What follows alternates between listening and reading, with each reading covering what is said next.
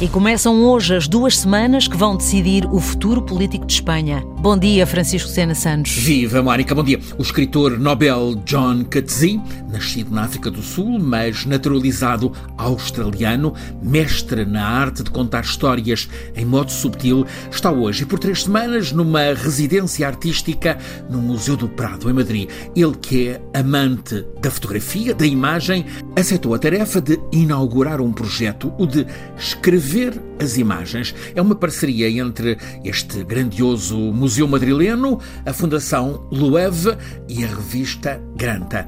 Escritores aclamados, Coetzee é o primeiro, contemplam o que quiserem nas coleções de arte do Prado e depois tentam transmitir, em palavras, em escrita, aquilo que observam. Pelo meio, há conversas no auditório do museu e na primeira, Catzí já tratou de dizer que, embora estejamos num tempo de máxima cultura das imagens, precisamos das palavras para interpretar as imagens. Numa quase lição de filosofia, Catzí explicou que o que as imagens nos dão é a superfície das personagens.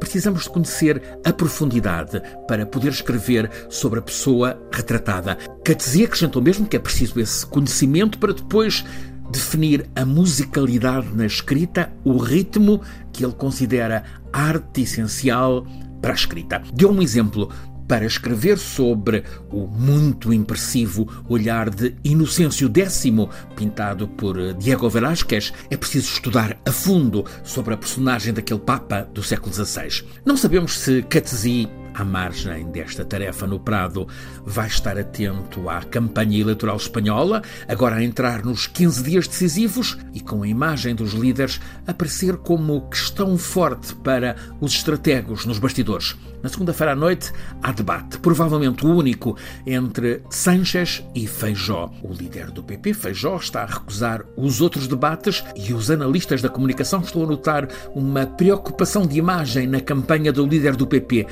atenuar-lhe a postura rígida, mostrá-lo próximo, tanto que num vídeo principal de campanha ele aparece por caminhos rurais a conversar com gente do campo. Em suma, preocupação PP para não ficar atrás de Sanchez nesses domínios de empatia, ainda que neste caso do líder socialista, a relação com o eleitorado passe muito pelo contraste quase extremado amor, simpatia de uns, ódio, rejeição de outros. A campanha espanhola está a ficar renhida, tal como prepassa pelos títulos de dois dos jornais com alinhamento editorial à direita. No El Mundo, primeira página, o PP segue destacado, 5 pontos e meio, mas Sanchez em curta distâncias. No ABC, também primeira página, a quebra do Vox põe em causa a maioria absoluta da direita. Há uma constatação no editorial do mais centrista La Vanguardia. A estratégia de Pedro Sánchez de se posicionar como muro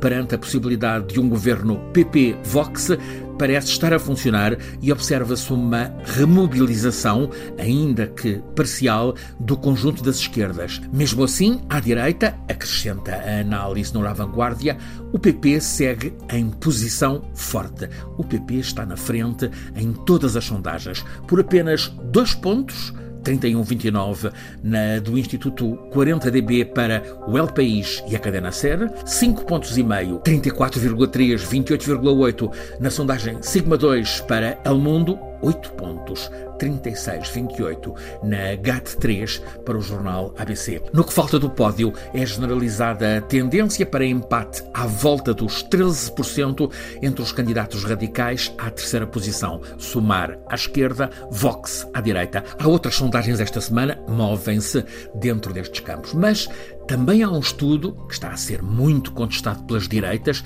é o do Centro de Investigações Sociológicas, o CIS, baseado no maior número de entrevistas, 29 mil, confirma o PP na frente, mas abre portas ao governo das esquerdas, PSOE e Sumar, com apoio parlamentar de partidos nacionalistas do País Basco e da Catalunha. Há que reconhecer que este Instituto CIS costuma fazer estudos com muitas entrevistas, sim, mas os resultados muitas vezes não correspondem ao que depois sai do voto. Os dados que temos com consistência neste momento, a duas semanas das eleições, são o PP favorito, mas sem conseguir libertar-se da dependência do Vox, o PSOE a recuperar alimentado pelo fantasma do Vox, tudo em aberto, o eleitorado a mover-se, a direita na frente, mas menos, a esquerda a procurar um empurrão nos até aqui desmotivados, sendo que a percentagem de indecisos, surpreendente, está a crescer, vai nos 30% a 35%. Com toda esta incerteza, nem é de excluir que das eleições saia